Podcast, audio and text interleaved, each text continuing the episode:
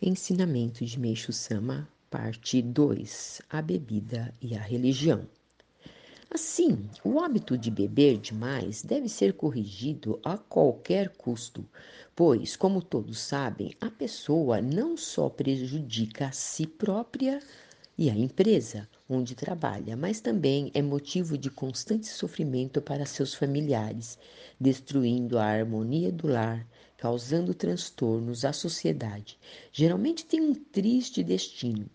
Por outro lado, o indivíduo, por mais que tente corrigir-se, não consegue, porque a causa do problema está no hóspede invisível que habita o seu ventre. Torna-se então evidente que, para corrigir o vício da bebida, deve-se utilizar o método espiritual, pois só através da religião é possível alcançar tal objetivo.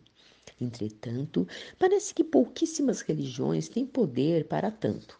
Aliás, o método empregado por elas, a abstinência pelo rígido autocontrole, torna-se muito penoso, de modo que não é mais aconselhável.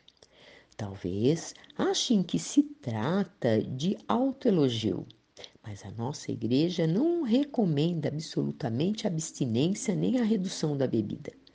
Se a pessoa quiser beber, pode fazê-lo à vontade. A princípio, os que têm o vício ficam contentes, mas com o tempo costumam dizer que, pouco a pouco, passaram a achar um gosto ruim nas bebidas embriagando-se mesmo com doses pequenas. Por fim, não conseguem beber mais do que a quantidade normal. Há inúmeros exemplos semelhantes em nossa igreja.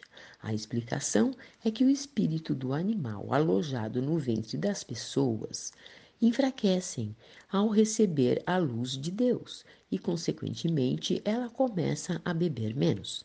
Assim seja qual for a religião, se ela possuir o esplendor da luz divina, conseguirá eliminar os beberrões do seu quadro de fiéis. 5 de setembro de 1948, tirado do livro A Verdadeira Saúde Revelada por Deus.